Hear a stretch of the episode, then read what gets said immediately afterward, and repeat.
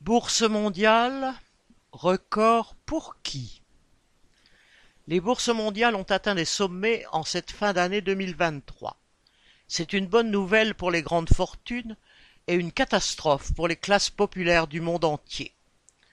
L'inflation, les ruptures d'approvisionnement et les politiques monétaires restrictives des banques centrales n'ont pas empêché les grands groupes de faire des profits records cette année. Ils ont en fait répercuté tous ces aléas dans leurs prix et les ont fait payer finalement à la population. Ils ont ainsi maintenu leurs marges, d'autant plus que les salaires ont globalement augmenté moins vite que les prix et que les États ont arrosé d'argent public tous ces parasites capitalistes. Cotés en bourse, ces groupes ont alors vu la valeur de leurs titres s'envoler. Le CAC 40, le DAX allemand, le Dow Jones ou le Nasdaq 100 atteignent des sommets en cette fin d'année 2023.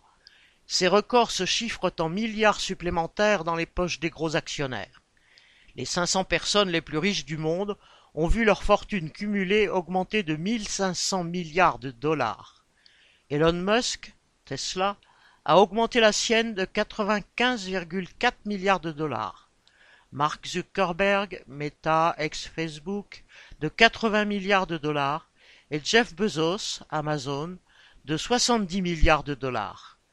Quant à Françoise Bettencourt-Meyers, elle devient la première femme à la tête d'une fortune de plus de 100 milliards grâce aux actions L'Oréal qui ont atteint un niveau inégalé cette année et fait bondir sa fortune de 40%.